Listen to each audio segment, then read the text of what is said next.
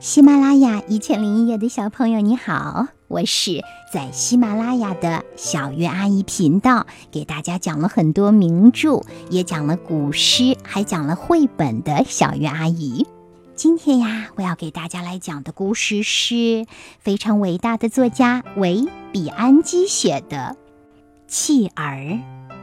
这个故事选自福建少年儿童出版社出版的《大自然里的故事》。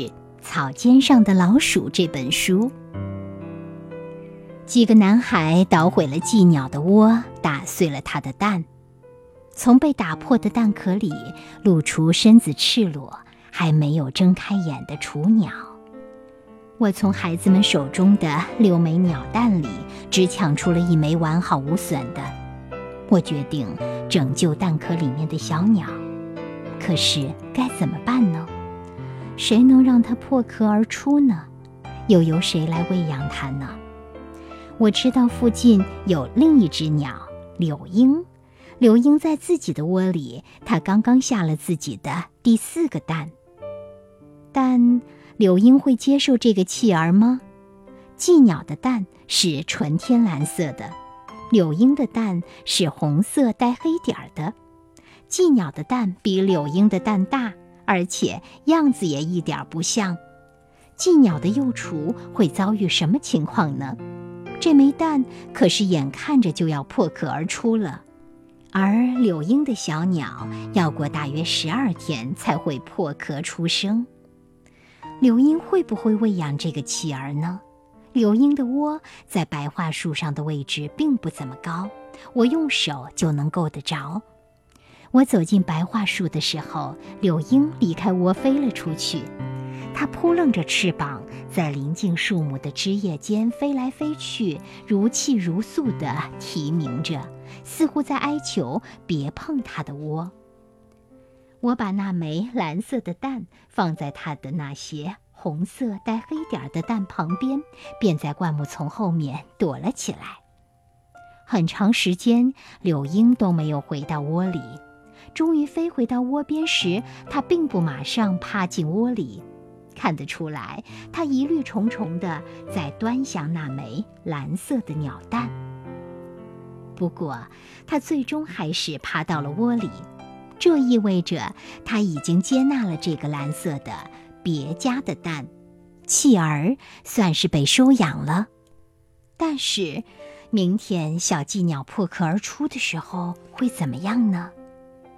第二天，当我再一次靠近白桦树的时候，鸟窝的一边伸出一只鸟嘴，另一边翘着柳莺的尾巴。柳莺在那儿停着呢。等到它飞走的时候，我朝窝里看了一眼，那里有四枚红色带黑点的蛋，旁边是尚未开眼的寄鸟的幼雏。我又躲起来观察。不一会儿，看到柳莺飞回来，嘴里叼着一只毛毛虫，它把毛毛虫塞进了小寄鸟的嘴里。现在我几乎可以确信，柳莺会把弃儿喂养大的。就这样过了六天，我每天都走到鸟窝跟前，总能看到从窝里伸出的鸟嘴和柳莺的尾巴。我非常纳闷。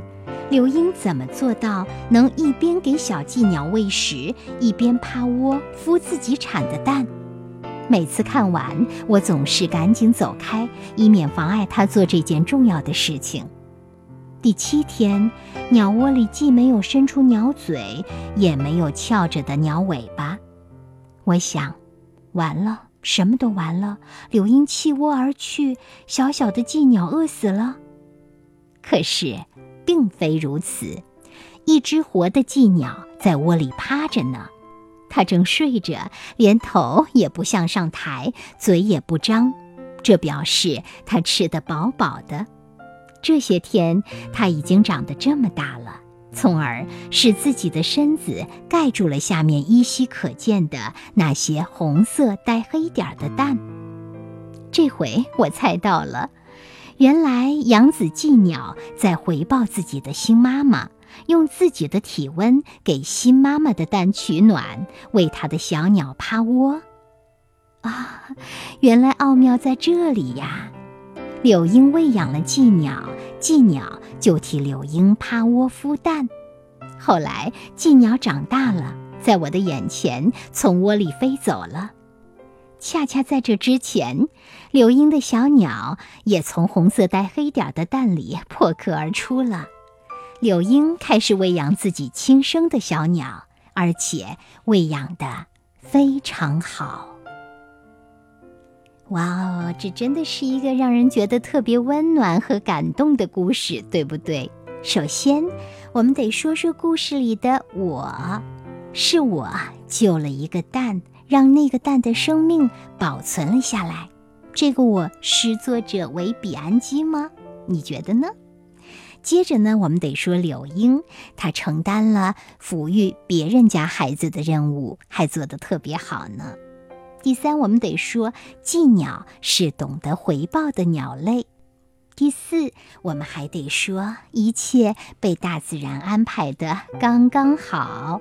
你想，小柳莺出生了，如果寄鸟继续住在那儿，就有些不合适。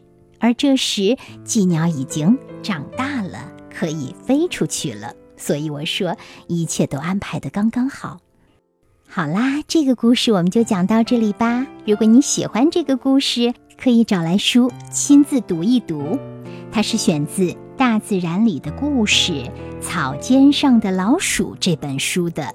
书中还有很棒的插图呢，比如说萌萌的在睡觉的老鼠眯着眼睛，好像在笑呢；比如说很可爱的山羊，还有蜜蜂、蝴蝶等等。看到这些图画呀，我相信你会像小鱼阿姨一样忍不住笑，或者是张大嘴表现很惊讶。这就说明呀，书中图画也在讲故事，它打动了你的心呢。好啦，今天就讲到这里，祝你有个好梦，晚安，宝贝。